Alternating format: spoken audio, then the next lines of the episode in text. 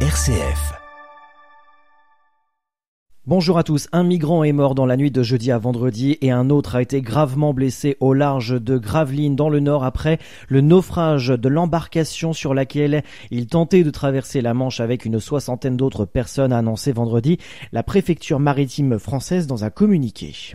L'armée israélienne a récupéré à Gaza le corps de l'otage Elia Toledano, un franco-israélien de 28 ans. Elia Toledano avait été fait otage par le Hamas lors de l'attaque sanglante du 7 octobre octobre dernier. L'armée israélienne précise que les médecins légistes ont bien identifié la dépouille. Les États-Unis souhaitent euh, qu'Israël baisse l'intensité de ses opérations contre le Hamas dans la bande de Gaza. Joe Biden exhorte son allié à faire davantage pour mieux protéger les civils. Le conseiller américain à la sécurité nationale Jake Sullivan a posé la question sur une offensive de plus faible intensité dans un futur proche, sans toutefois fixer de date butoir.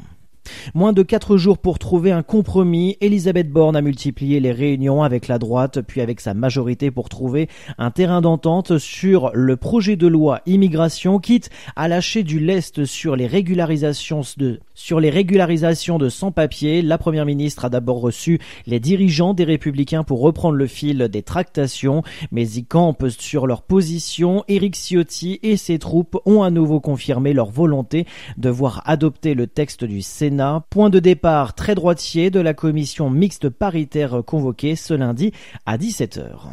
C'était une promesse de campagne d'Emmanuel Macron, la voiture électrique à 100 euros par mois pour les ménages dans le besoin. Le chef de l'État a annoncé lancer un système de leasing social. L'objectif, permettre aux ménages les plus modestes de passer à l'électrique. Un démarrage tout en douceur. La première année, ce sont quelques 20 000 livraisons qui sont prévues en 2024.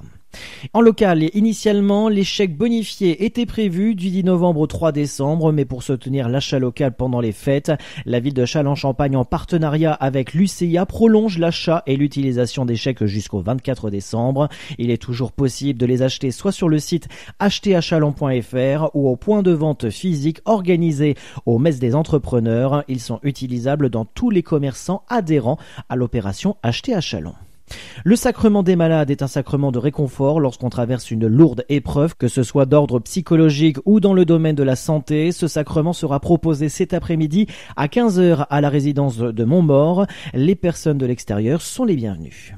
Et un mot de sport, le Champagne Basket reçoit Boulazac ce soir 20h au Palais des Sports Pierre de Coubertin à Châlons-Champagne.